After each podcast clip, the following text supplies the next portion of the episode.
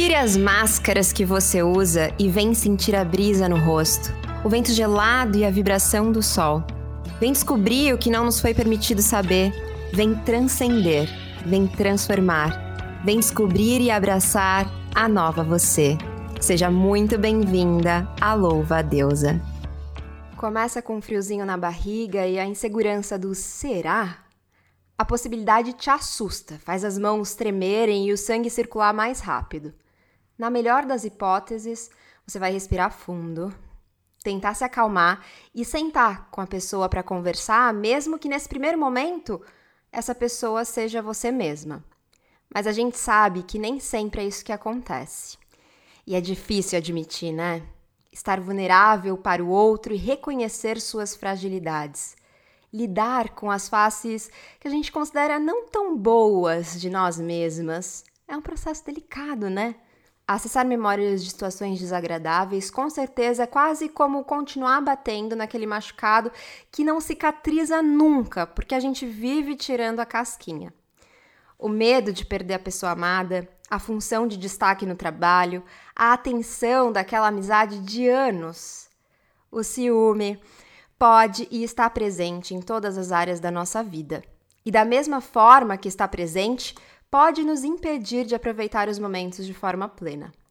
Mas você, aí do outro lado, já parou para pensar de onde vem esse sentimento? Existem motivos concretos para deixar esse medo tomar conta dos seus relacionamentos familiares, amorosos, de trabalho ou amizade? Você lembra de ter que lidar com a criança dona da bola que acabava com a brincadeira quando as coisas não saíam do jeito que ela planejava? Ou foi essa criança? Deusa, eu te convido para uma conversa que de primeira pode não parecer tão confortável, mas é necessária.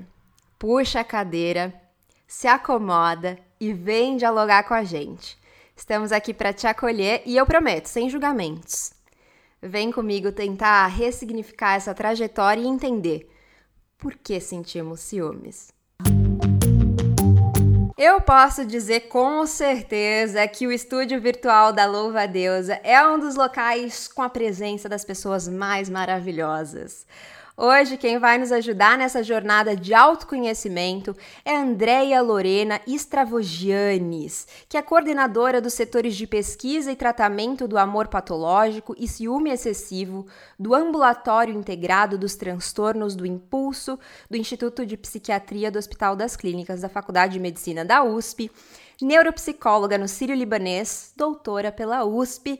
Seja muito bem-vinda, Andréia. Olá, tudo bem? Obrigada pelo convite. Estou muito feliz em estar aqui no seu podcast. A gente é que está feliz por esse papo, inclusive feliz e assim, cheia de dúvidas. Então vamos lá. Para começar, o que eu queria entender é o seguinte: o ciúme faz parte do espectro de sentimentos humanos ou é uma coisa que não, nem sempre está lá? Né? E do ponto de vista neurológico, o que, que é o ciúmes? Quais são as, as ligações? O que, que ele causa no nosso cérebro?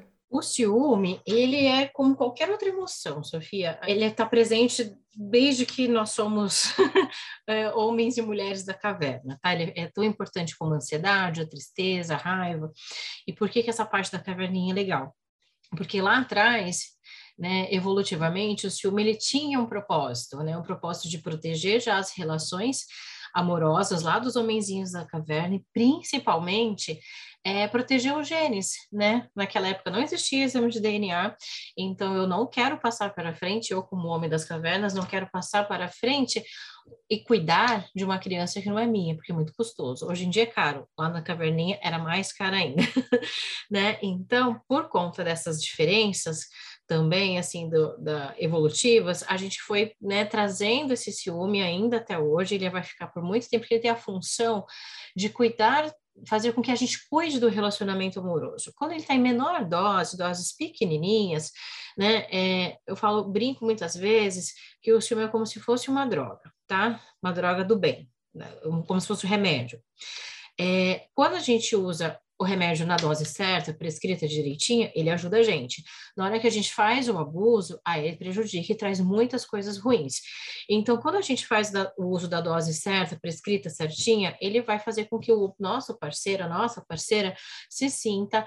É, bem querida, é, amada, né? Então dá um instinto de proteção, porque ciúme vem lá da palavra celoso, jealousy, também do francês, e aí quer dizer o quê? Zelo, né? Então, vou zelar pelo meu relacionamento. E aí, olha como eu coloco, zelar pelo relacionamento, não pela pessoa que eu acho que é minha, tá? e aí, quando a gente vai usar muitas doses, muitas doses desse ciúme, a gente já vai pensar que aí é patologia, porque quando o ciúme ele é muito exagerado, ele vai começar a prender as pessoas, né? A pessoa vai começar a querer prender a liberdade da outra pessoa, pesquisar onde essa pessoa tá. Hoje com as redes sociais, os ciumentos gastam muito tempo. Você não imagina quanto tempo eles gastam pesquisando as pessoas, onde elas estão, com quem elas estão. É, WhatsApp, né? É, se você está online, se ele não está online, manda seu, a sua localização, faz não sei o quê, bota escutas telefônicas no carro, no GPS, e aí coloca o programa espião no computador, ou simplesmente vai dar incerto no ah, ele sempre almoça mesmo, vai estar em pandemia e tal, né? O home office às vezes nem todo mundo trabalha em home office, então tá indo lá naquele café. Vou passar lá perto para saber quem está tomando esse cafezinho lá. Então tem isso de espionar as coisas, tentar invadir e-mails, então tudo isso já se torna um lado ruim do ciúme, né? É, biologicamente falando, o ciúme ele vai trazer uh, menos ocitocina, lembra do, do hormônio ocitocina, que é muito conhecido quando a gente está amamentando, por exemplo, mas ele também é conhecido como, o hormônio do amor, né? Então, quanto mais eu transo com meu parceiro, quanto mais eu abraço meu parceiro, mais a troca, mais ocitocina, né? Então, no ciúme eu tenho menos, porque eu tô tendo menos troca. Ou, muitas vezes, o ciumento, ele também vai utilizar, por exemplo, de uma relação sexual para tentar controlar o comportamento do seu parceiro. Muito interessante isso que você já trouxe, porque eu fico pensando que os ciúmes, é, nesse, nesse nível saudável, ele é como uma faísquinha, né, que impulsiona a gente a ter esse cuidado a mais, né? Então, eu vou lá, faço um agrado, né? Eu me esforço mais para talvez compreender, ouvir, né? Ter uma troca até uh, uma conversa não violenta, né? E enfim, mas a gente muitas vezes camufla uma série de outras questões com esse pretexto também, né? De dizer assim, ah, mas eu tô, né, controlando você aqui, mexendo, olhando no seu celular, te dizendo para não frequentar esse lugar, não sair com essas pessoas porque eu tô cuidando de você, né? Então, e até outro ponto que eu da sua fala, né, que os ciumentos acabam tendo menor troca, mas talvez o que eles estejam buscando é uma maior troca e acabam perdendo essa troca. Então eu vou fazer duas perguntas para você, né? A primeira é: até que ponto que é saudável, né? E quando que eu começo a observar os primeiros sinais de que as coisas estão saindo do nível saudável. E depois eu queria saber, né, com relação a essa, essa busca, se existe mesmo essa busca pela maior troca em contrapartida, menor troca, como é que fica essa pessoa diante desse, dessa conta que não fecha? Legal essa pergunta, Sofia. Eu vou começar ela pelo final, tá? Acontece assim, o ciumento ele usa uma estratégia muito ruim né? A estratégia que ele tem do cuidado, né? E eu, eu falo assim do cuidado e dou uma risada, porque assim, ele tá cuidando de fato, mas ele não tá cuidando da outra, da outra pessoa, ele tá cuidando dele, né? Tá cuidando das suas próprias inseguranças, dos seus medos, não é necessariamente da outra pessoa. E aí, na tentativa de cuidar, cuidar, cuidar, eu sempre dou um exemplo bem tosco, tá? Que assim, é como se você estivesse segurando um sabonete molhado. Então, pega lá o sabonete molhado com a água caindo no chuveiro. O que que acontece? Você aperta, aperta, aperta, aperta, ele, ele escorre das suas mãos. E é isso que exatamente isso que o ciumento faz com o parceiro. Quando eles estão em terapia, eu sempre coloco um triângulo, sabe? Com três pontas, né? Óbvio, triângulo. A pessoa, o rival, o suposto rival, e o paciente, né? O parceiro, o paciente, o suposto rival. Aí que eu sempre desenho porque eu falo, olha, você está aqui, fulano, e você está achando que você está cuidando do seu parceiro ou da sua parceira, mas você está olhando só para outra pessoa. Aí eu desenho sempre uma outra pessoa navegando e chegando no parceiro porque ele está sozinho aqui. Você está olhando tanto para o rival, para o suposto rival, que às vezes pode ser uma coisa, tá? Pode ser um hobby, um jogo de futebol, um jogo de tênis, um jogo de videogame, seja o que for, que ah, o parceiro fica solto e aí você descuida. Por isso que eu digo que ele está cuidando da pessoa mesmo. E na nossa cultura, Sofia, é muito difícil ainda a gente perceber quando o ciúme está crescendo, porque é, o que, que a gente é ensinado desde ensinada desde pequenininho? Ah, se ele, se ele sente ciúme de você, porque ele gosta de você, ele está cuidando, ele só está cuidando, é para o seu bem, né? E aí vem essa coisa glamurosa do cuidado, estou cuidando, estou cuidando, quando na verdade você não pode encontrar seus amigos, na verdade você não pode é, usar uma roupa curta, você não pode usar um decote e não pode colocar uma maquiagem maquiagem assim, assim, assado, porque quer dizer, quem usa batom vermelho é, não é mulher digna, então você não pode mais usar batom vermelho, e começa a cercear a sua liberdade. E quando você percebe, tipo, nossa, esse cuidado extrapolou os limites da minha liberdade, aí você já é um pouco tarde demais, né? Então, até um conselho, né? Você percebe que o seu parceiro, o seu parceiro está sendo ciumento, ciumento já freia, é importante que isso seja conversado para que não vire uma bola de neve. É muito comum é, e o parceiro vítima do ciúme, depois ele fala assim, nossa, eu não sei onde eu estava com a cabeça, porque eu já estava ficando igual. Porque começa, um grita de um lado, outro grita do outro, ninguém começa mais a se entender.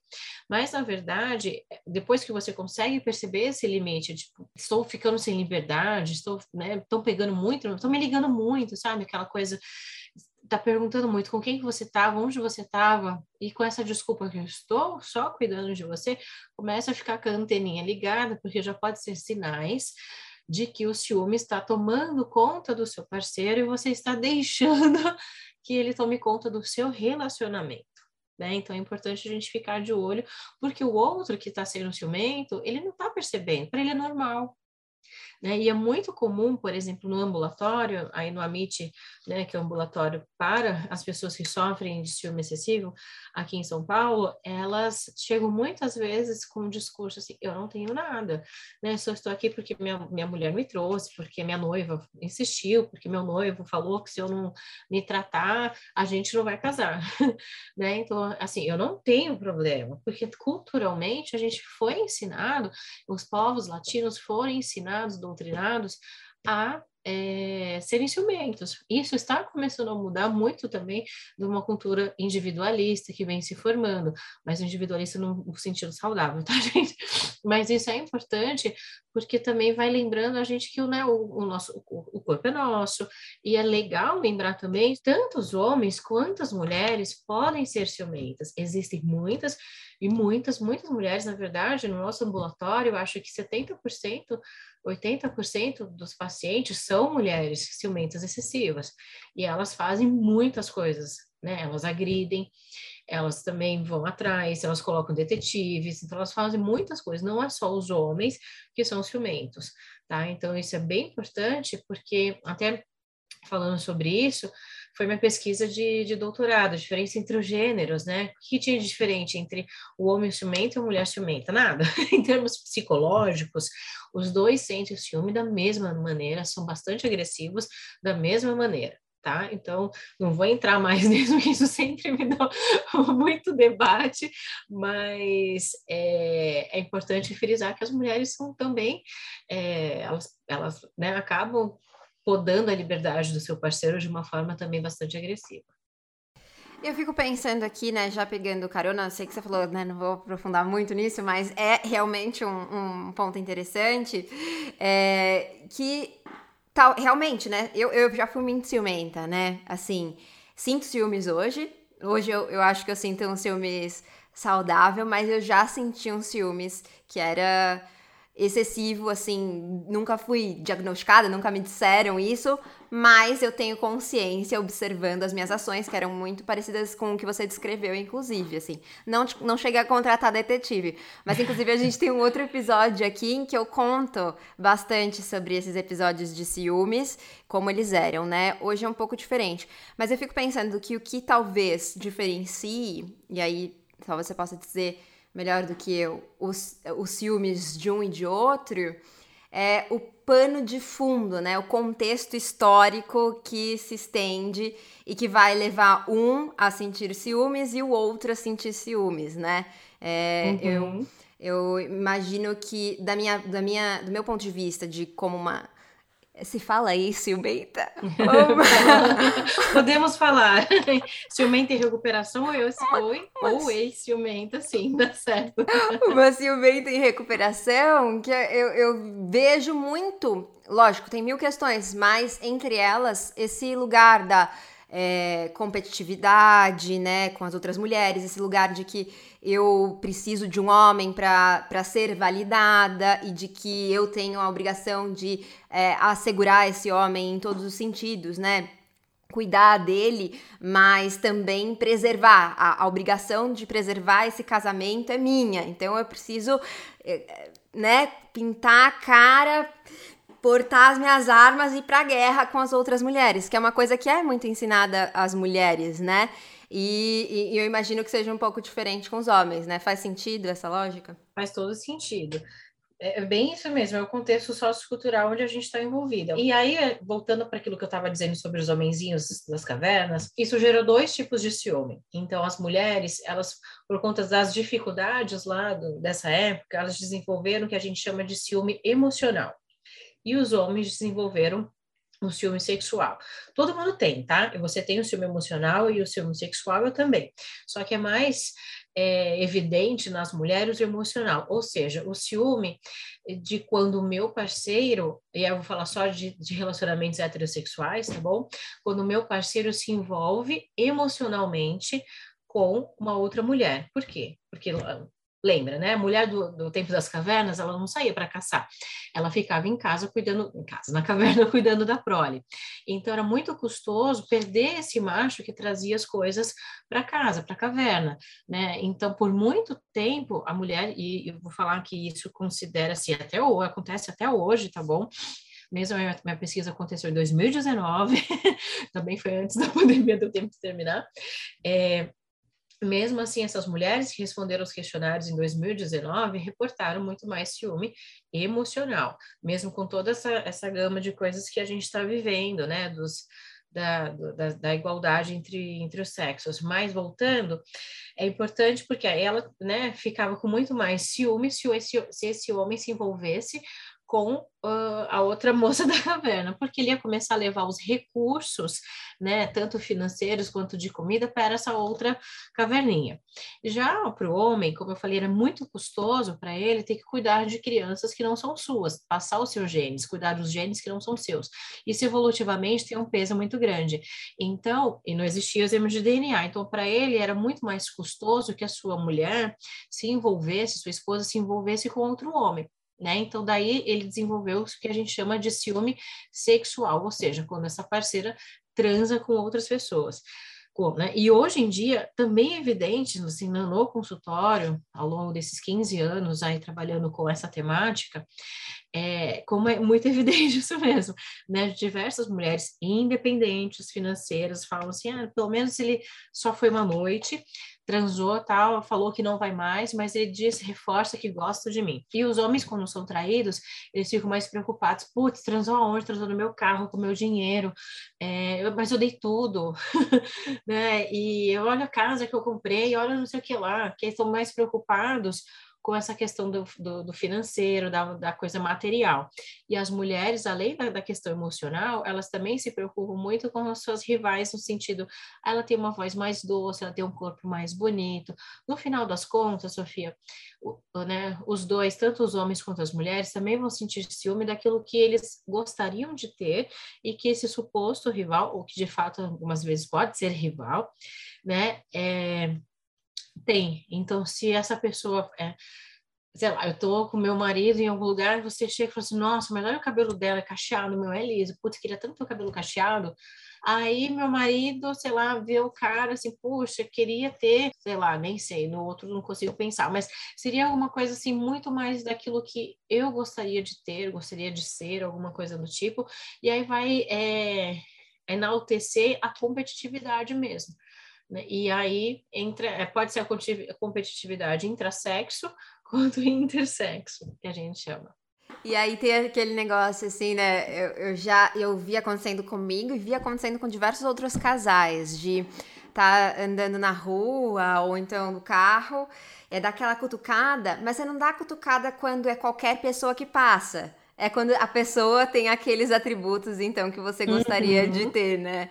Então Exatamente. Faz, faz, todo sentido mesmo. Acho que nesse momento as nossas ouvintas estão todas aqui é, identificando várias situações. Só uma curiosidade que eu falei assim, é, porque a minha pesquisa ela envolveu mais heterossexuais do que homossexuais. E as pesquisas, de fato, muitas vezes, né, é, envolvem mais heterossexuais. Por isso eu me sinto mais confortável em falar sobre isso. Mas tem pesquisas com a população homossexual acontecendo bastante pelo, né, pelo mundo e, os homossexuais sentem mais ciúme emocional. A gente até brinca, né? Que só o heterossexual fica com essa besteira do de ah, se meu parceiro transou ou não. Não, gente, o que importa é a emoção, é a vinculação, né?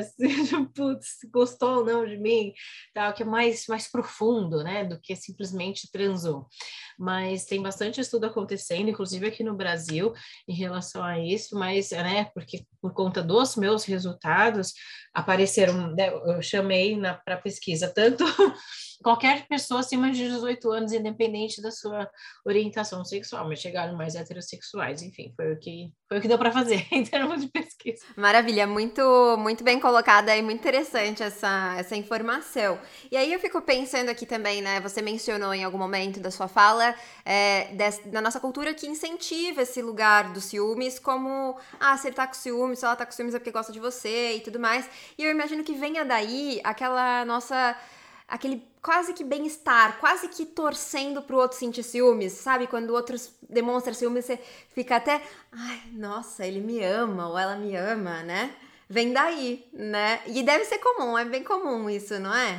Exatamente, é super comum. A gente foi ensinada isso, né? As novelas, os filmes, ai, nossa, ele sente ciúme. Aí vem com um buquê de flores, pede desculpas pelo aquele galagafe que fez uma festa, num jantar, é, ai, tá bom, me perdoar, só tá gostando de mim.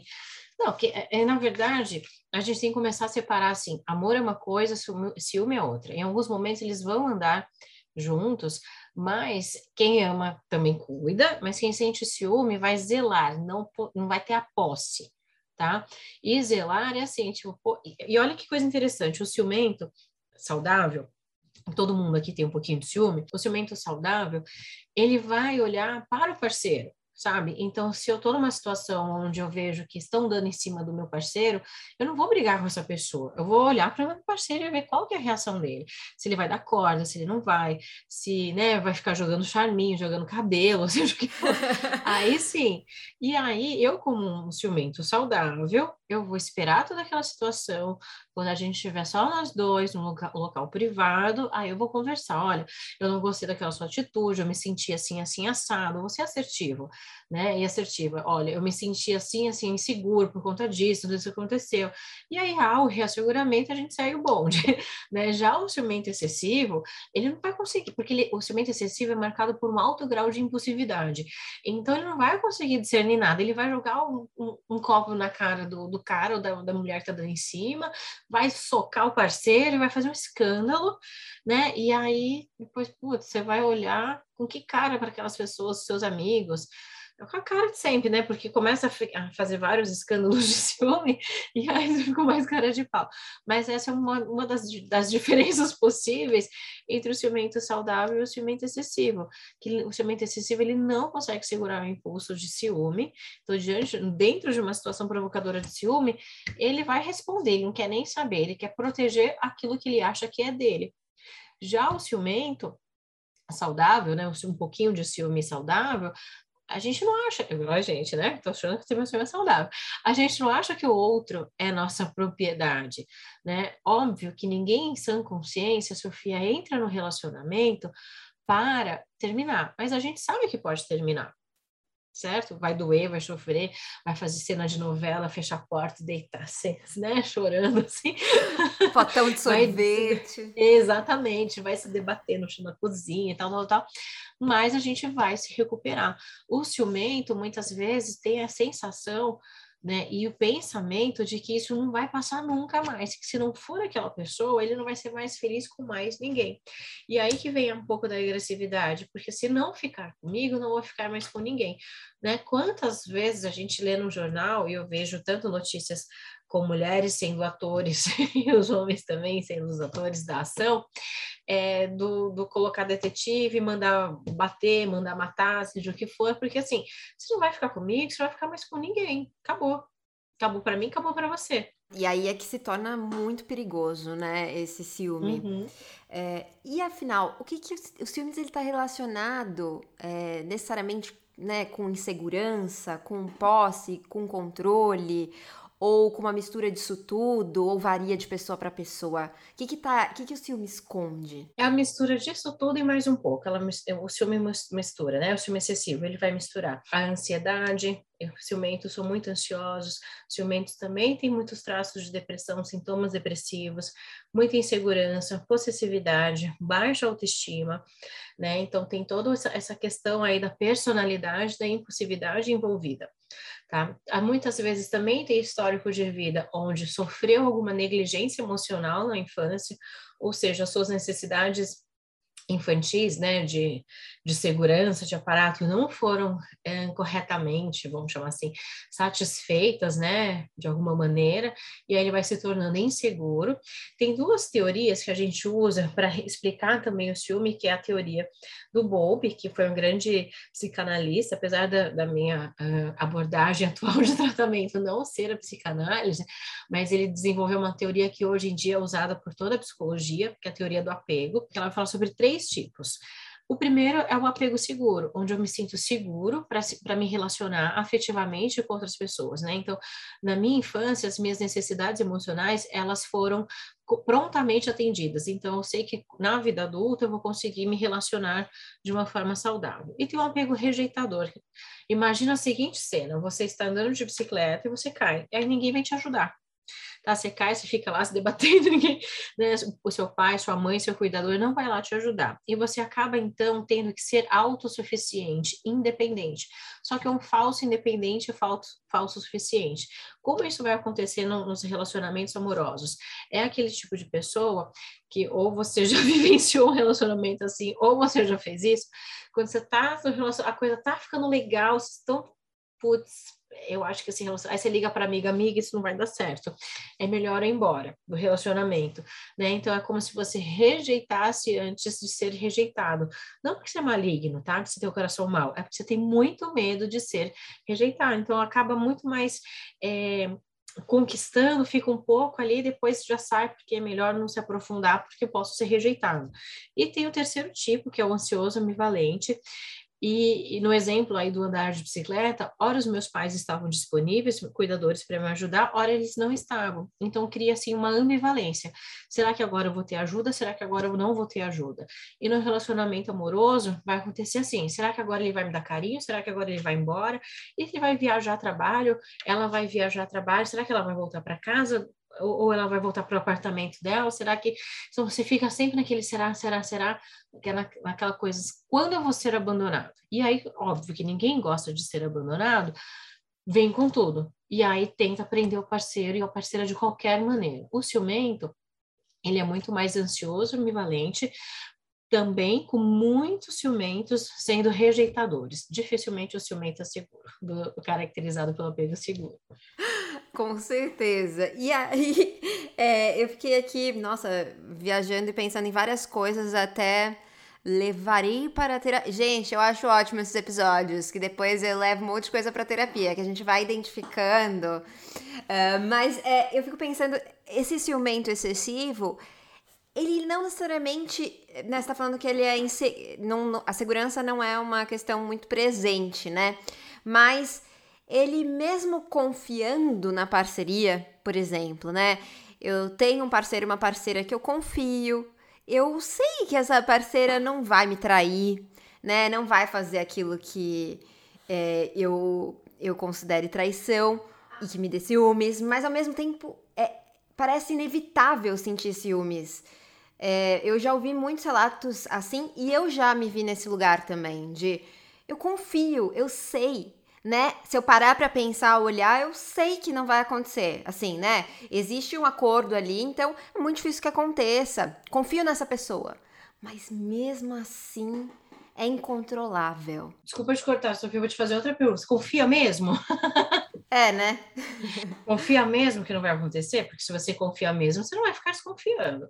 E quanto que você confia em você? Quanto que está o teu nível de autoestima para que você possa dormir tranquilamente achando que, que bom, é uma coisa que eu também falo, quem vai trair, vai trair em qualquer lugar, gente. Não vai trair só na hora que vai para balada, vai trair no cafezinho do, do, do, escritório, vai trair no trabalho, não necessariamente, sabe? Então, será que está confiando mesmo? Ou é aquela coisa, aquele é, reasseguramento para você mesma, né? Faz uma meditação. Eu confio nesse relacionamento, eu confio nessa pessoa. Mas antes de confiar lá no outro, no relacionamento, quanto você está confiando em você mesma? Quanto você está confiando no teu tapo, como dizem por aí? Mas não é no sentido vulgar, é assim, do tipo, eu confio que eu estou dando o meu melhor para este relacionamento, né? E confio que se não se a gente não ficar junto, eu vou ter plenas condições de achar uma outra pessoa. A gente quer achar uma outra pessoa? Não. Estamos com preguiça, hoje em dia parece que está difícil, né? Essa coisa dos aplicativos de namoro, né? Que sai, transa e volta e é, putz, mas os relacionamentos líquidos. Mas o quanto que eu estou me esforçando também para manter esse relacionamento, eu estou sendo companheira do meu parceiro, companheira da minha parceira, não apenas companhia, né? Companhia a gente acha aos montes por aí, em todos os lugares, né? A gente entra no aplicativo e acha uma companhia, mas quando eu estou sendo companheiro, companheira mesmo, né? E quanto que eu estou me doando para esse relacionamento sem medo, quanto que eu estou de fato vivenciando esse relacionamento. Porque uma coisa também tá desconfio, não tô falando que você fez isso, tá? Mas eu tô falando que eu confio, mas também tô ali dando o meu telefone pro fulano, pro ciclano, já dando uma garantida aqui, né? E isso é extremamente comum, aquele ciumento que fica assim, tipo, não, mas é... Não, Andréia, ela não pode, mas sabe que eu encontrei uma fulana aqui no, no, eleva, no elevador? Nossa, viu? Eu queria encontrar mais. Quem é essa na sala de recepção do consultório? então já tá. E, elas também fazem, tá? Então isso pode ser o ciúme excessivo, ele pode também estar tá relacionado a esse, esse medo que o outro faça aquilo que eu faço.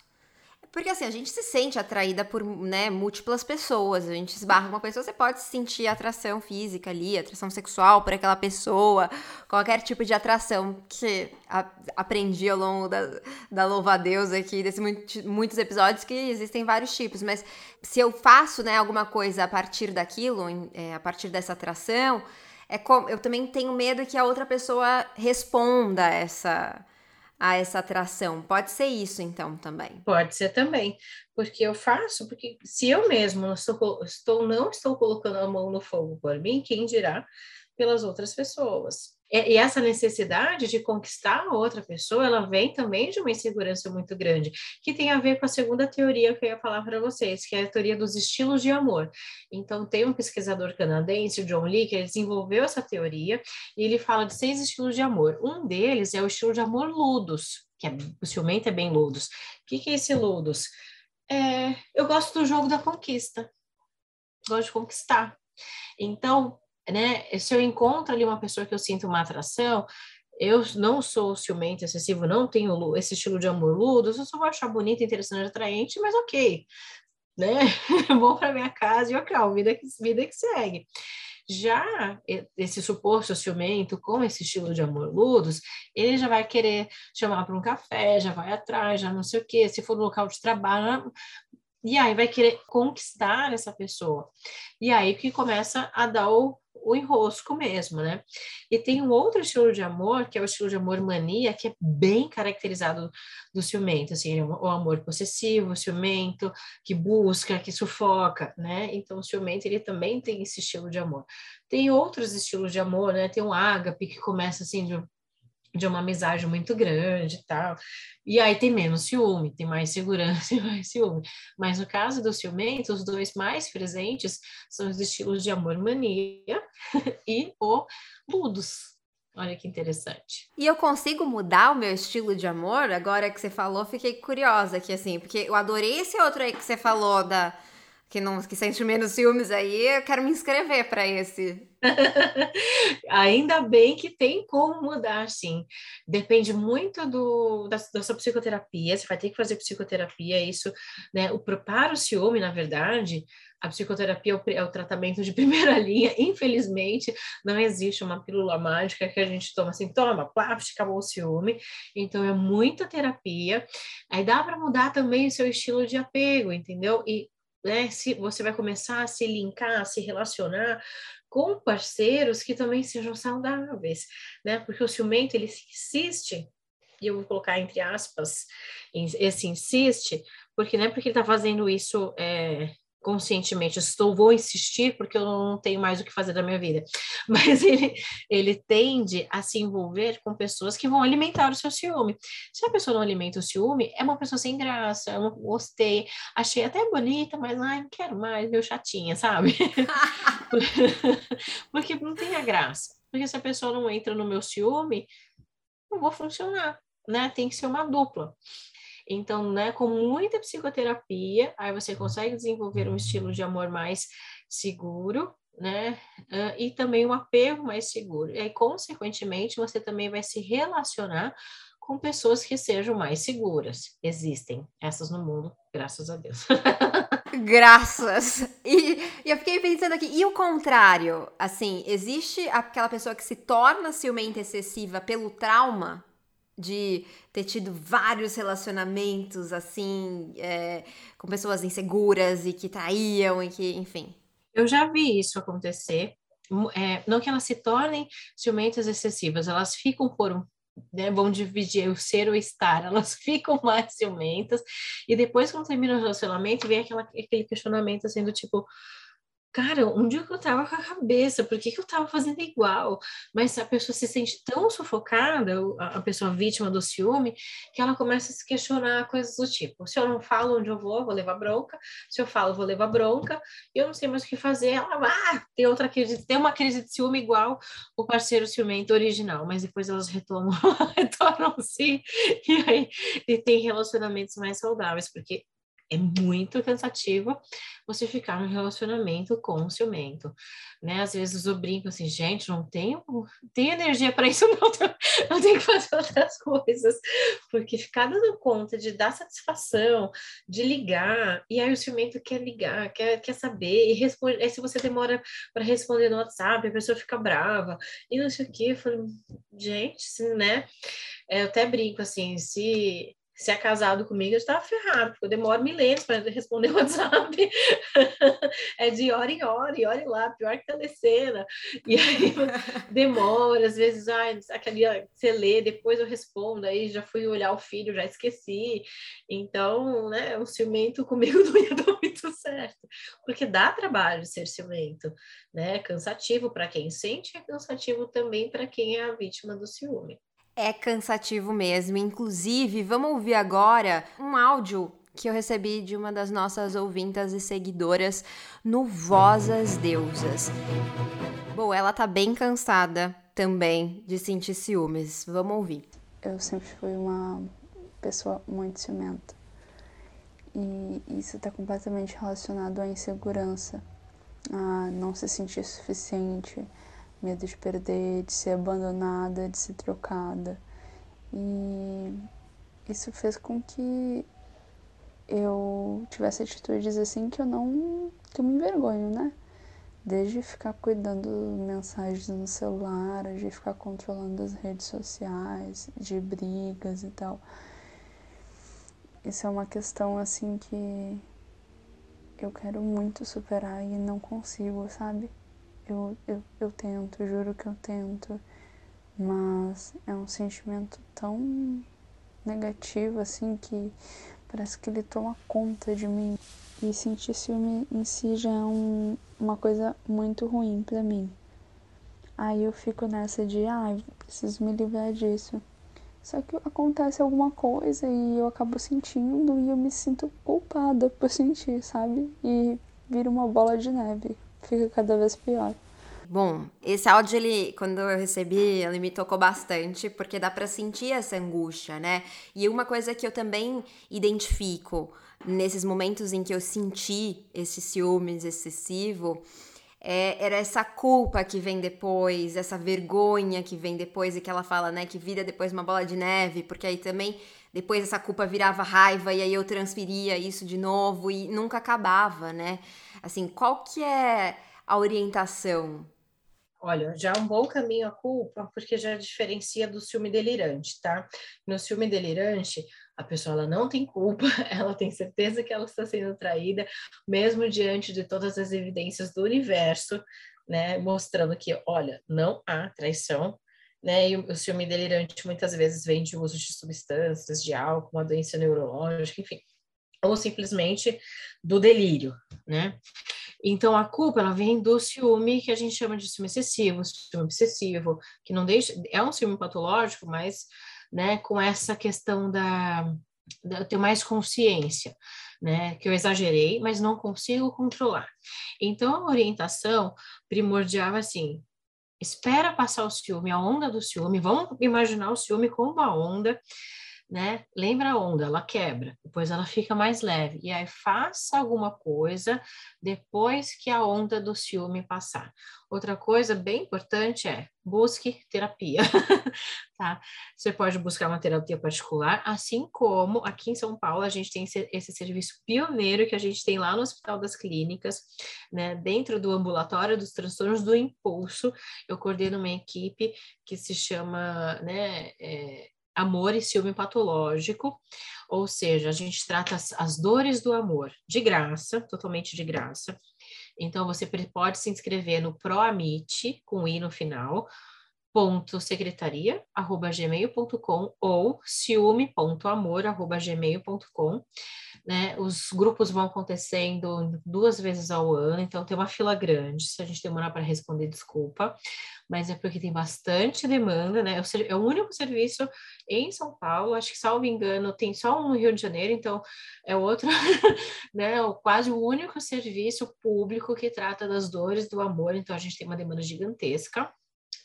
E lá você vai ter todo o apoio psicológico, né, com a psicoterapia de grupo, com psiquiatra, se você precisar tomar alguma medicação. Em troca, a gente quer que você responda os nossos questionários infinitos, mas é porque a gente trabalha com pesquisa e a gente precisa entender melhor vocês ciumentos, tá?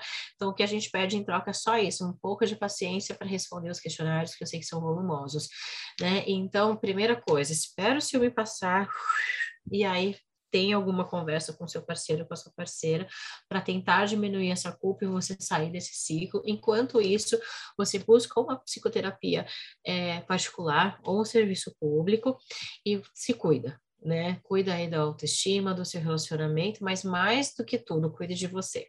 E para que a nossa conversa de hoje se tornasse ainda mais abrangente, o mais abrangente possível, nós convidamos também a psicóloga Beatriz Moreira, que é mestranda na Universidade Federal do Recôncavo da Bahia e tem os seus atendimentos voltados para relações raciais, de gênero e sexualidade. Para responder algumas perguntinhas nossas, vamos ouvir como foi esse papo.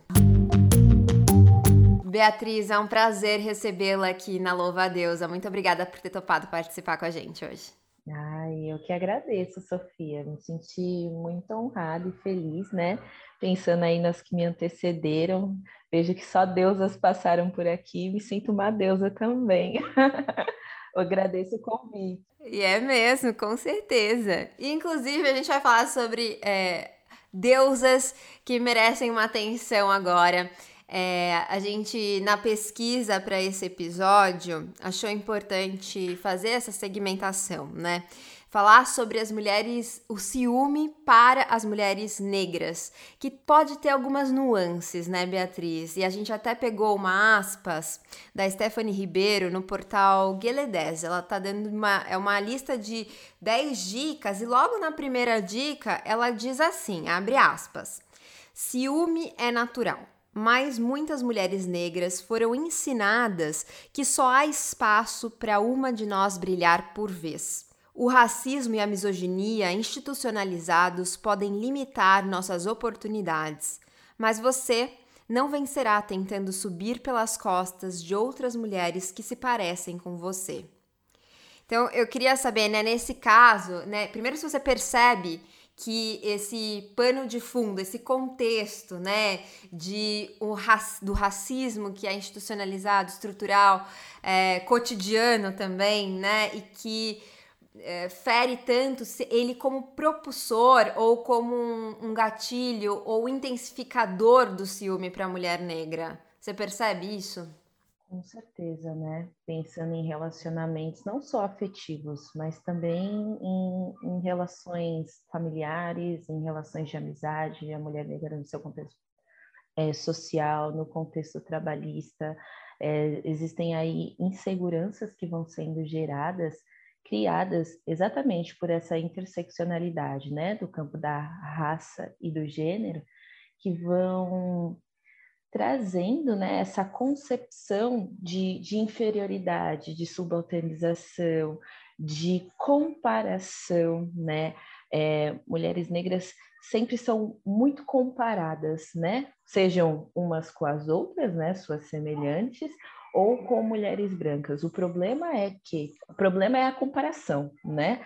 Mas quando há essa comparação com mulheres brancas, né, vira aí uma uma relação de auto-ódio tremenda, porque o padrão ideal é esse modelo branco, é esse modelo ocidental universal, essa mulher branca no centro que que está, né, é, acostumada, idealizada, esse papel social que essa mulher branca ela exerce dentro da nossa conjuntura de que a ela é direcionado o afeto, a ela é direcionado o cuidado. É importante a gente pensar socialmente como é, é construído esses papéis sociais e quando a gente pensa né, em mulher, vamos pensar nesse marcador de gênero, né? O feminino. O que a gente entende por, por feminino? É, infelizmente, nessa sociedade machista, né? É uma mulher frágil, dócil, que é passível de, que precisa de cuidados, né? Que não sabe se se defender, inofensiva, subalterna, né? E aí esse é o padrão ocidental, né, que, que é dado a mulheres, né? E aí esse padrão não culmina em mulheres negras, né? É, quando a gente olha para mulheres negras, a gente não enquadra elas nesse nesse padrão machista dentro da sociedade a gente não as encara como sendo mulheres frágeis, que merecem cuidados, que merecem atenção, né? Eu acho que é importante a gente pensar qual é o papel que é atribuído a mulheres negras socialmente construídas nessa sociedade.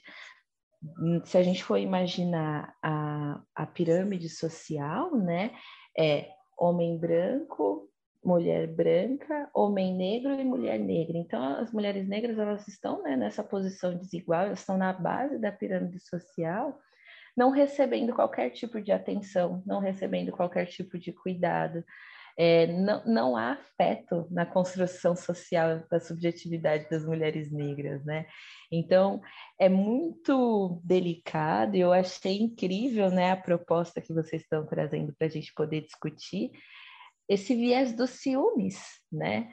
Porque ciúmes está muito relacionado à ideia de posse e controle, sim, a gente entende, mas também tá muito, tem muito a ver com a ideia das nossas próprias inseguranças, como a gente se porta, né, perante esse outro. E aí como uma mulher negra vai ter a convicção de que ela é amada dentro de relacionamentos né, afetivos é, se ela nunca foi, né? Se nos espaços sempre foi um espaço hostil, excludente e que nunca a trataram como uma mulher, né?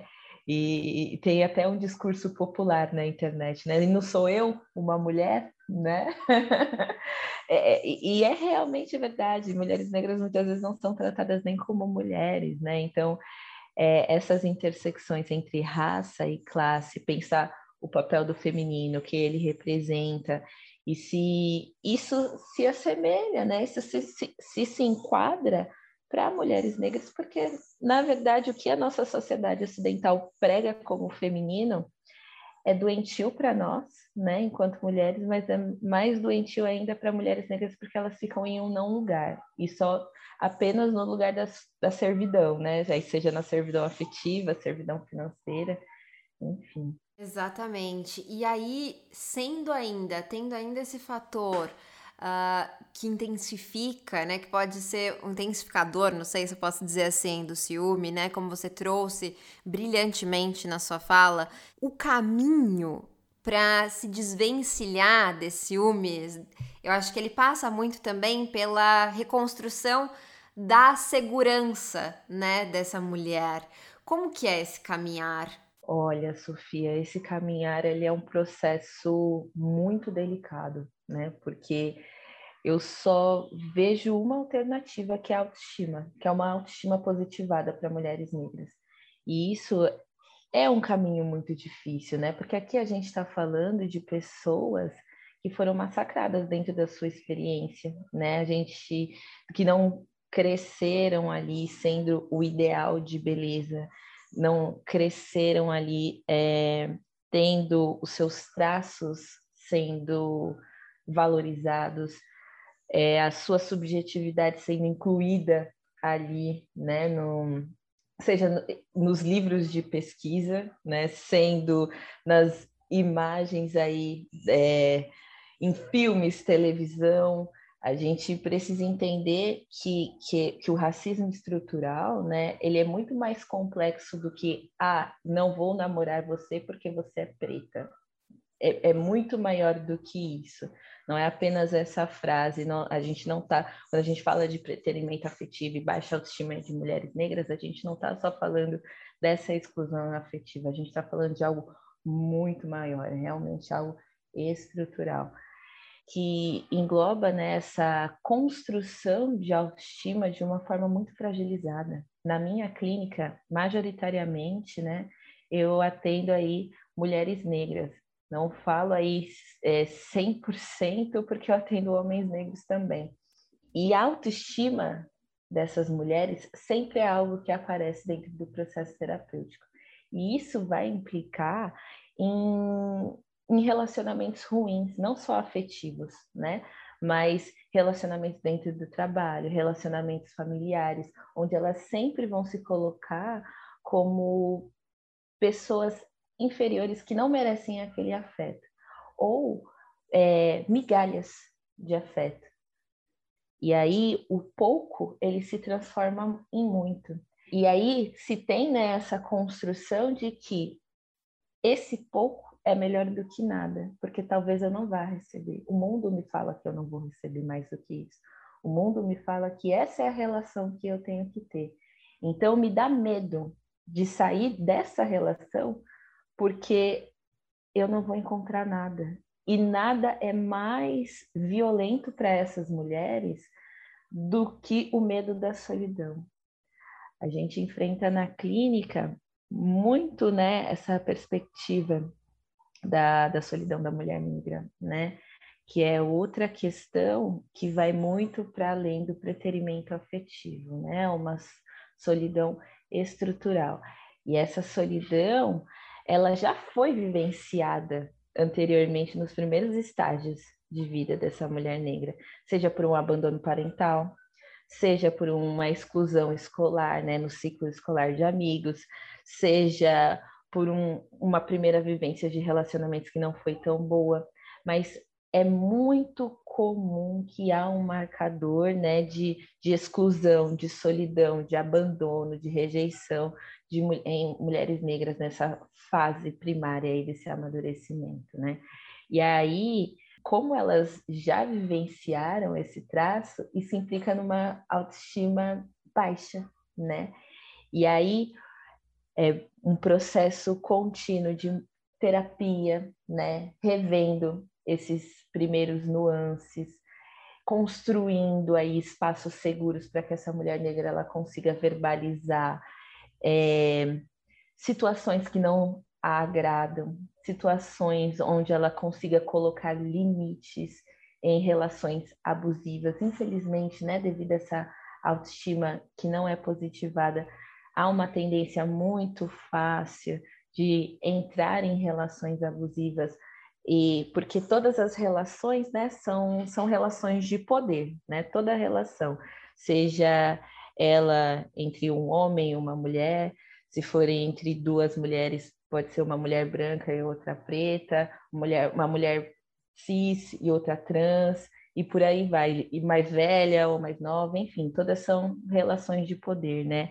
E aí ela vai se percebendo sempre entrando nas relações nesse papel de servidão, né? Nesse papel de servidão afetiva, muitas vezes um papel de, de servidão financeira, não vendo outras perspectivas para si a não ser daquilo. Então, é poder pensar essa autoestima positivada construída em coletivos, né, em espaços seguros, aprendendo a colocar limites em relações que não a fazem bem e a construindo essa autoestima dentro da terapia também.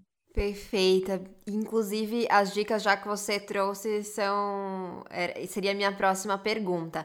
Como ela, as nossas ouvintas que se interessaram por tudo que você disse e que estão buscando esse lugar seguro para falar sobre essa e tantas outras dores, né, podem te encontrar? Ah, tem uma página no Instagram.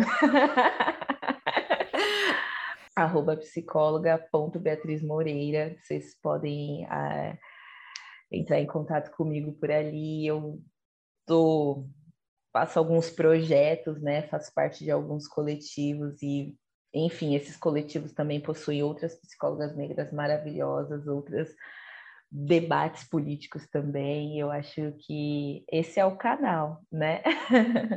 Com certeza. Então, corre lá para seguir, arroba psicóloga.beatriz Moreira.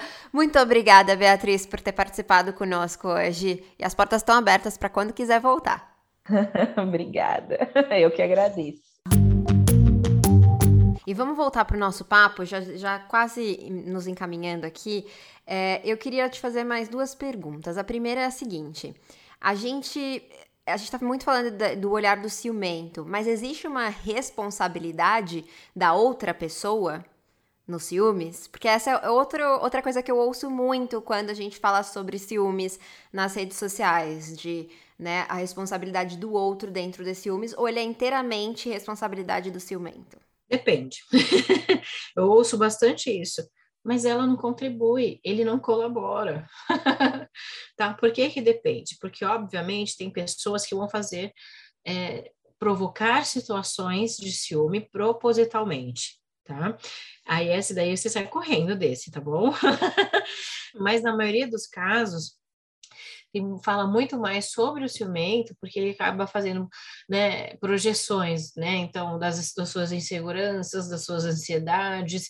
O maior medo do ciumento é ele ser traído, ser feito de trouxa. Então, é um discurso muito comum. Eu não quero ser feito de trouxa, não quero ser idiota da relação e levar um chifre, né? Então, ele não quer ser traído de jeito nenhum. Então, quando eu falo que o outro não colabora, né? Eu estou jogando a responsabilidade do meu ciúme na outra pessoa. Mas é óbvio, como eu falei, que existem situações e situações. Tem algumas situações que, de fato, o parceiro faz de propósito, né? Sabe aquela coisa assim, ah, sabe que me ligou hoje? Ligou fulano, nossa, a gente ficou conversando horas. Cara, precisa falar, você sabe que seu parceiro é ciumento, fala rápido, ó, recebeu uma ligação no fulano, nem decorda. né? Mas é, quanto que o seu parceiro às vezes acaba alimentando propositalmente. Por outro lado, é uma relação de confiança, a gente vai contando o que vai acontecendo no nosso dia a dia, né? E aí o ciumento, ele, muitas vezes ele recebe isso como um ataque, você está fazendo isso de propósito, está me contando isso de propósito, não consegue ver também que a outra pessoa possa estar contando para que ela não leve bronca também depois quando é descoberta. Então, eu acho que assim, se a gente pudesse falar em uma porcentagem, 80% é coisa do ciumento e 20% do parceiro que muitas vezes pode, de fato, inflar o negócio. É, então tem que ficar atenta. 80% é, é do ciumento ou da ciumenta, porque a maior parte das nossas ouvintas são mulheres. E em algum momento, quando eu disse, né, que eu era uma ex-ciumenta, você falou sobre ser uma ciumenta em recuperação. É, eu, eu, imagino que esse não seja, não seja o termo correto, né? Falar de cura, mas existe é, uma, assim, nossa, não sou mais ciumenta, ou eu tenho que ficar ao longo da minha vida, nas minhas relações, sempre atenta a mim mesma para não voltar àquele padrão. Existe sim ex-ciumentas, tá? De fato tem, né? Principalmente quando faz o tratamento certinho, né? Então, seus níveis de autoestima vão lá para cima, você consegue, né, ser menos deprimida, menos ansiosa, e aí você fica mais segura de si, então você se torna menos ciumenta. Mas, por outro lado, eu também brinco que é como se fosse um ex-alcoolista, né? É um dia de cada vez e a gente sempre tem que ficar prestando atenção no nosso comportamento, né? É, não só aquele que é ex-ciumenta, porque é uma ex-ciumenta, mas também é quem não quer se tornar um ciumento, porque é muito fácil. Sabe por que, é muito fácil, Sofia? Porque quando a gente tem uma crise de ciúme, comportamento de ciúme, o que, que a gente recebe em troca? Não, amor, não se preocupa, você é o amor da minha vida, eu só tenho olhos para você ai, não vivo sem você. Aí você faz assim, ai, que nossa, que delícia. Todo mundo adora ouvir isso.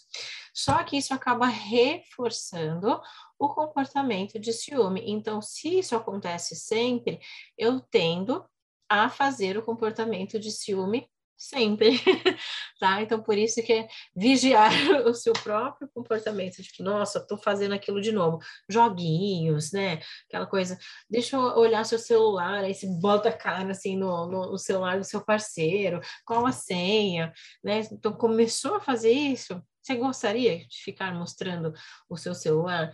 Mas muitas vezes o ciumento, ele responde assim, claro, não tem nada para esconder. Claro, apagou tudo. É. mas, mas não é legal, né? Porque aí não tem confiança, eu só confio se eu estiver vendo. Exato. E aí não dá certo. Então, tem esse, a esse ciumenta, sim, mas sempre uh, em recuperação.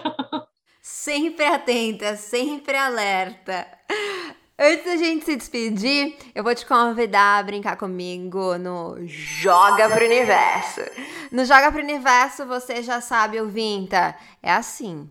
Eu vou perguntar pra Andrea aquele desabafo, assim, pedir pra ela jogar a polêmica, a braba e sair correndo mesmo. Então, sem explicar, não vou poder fazer nenhuma pergunta porque esse é o jogo. O que, que você joga pro universo hoje, Andrea? qual que é a sua angústia do viver, qual que é o propósito da vida, se a gente vai terminar logo mais ali na esquina. Gente, nossa, bateu aqui.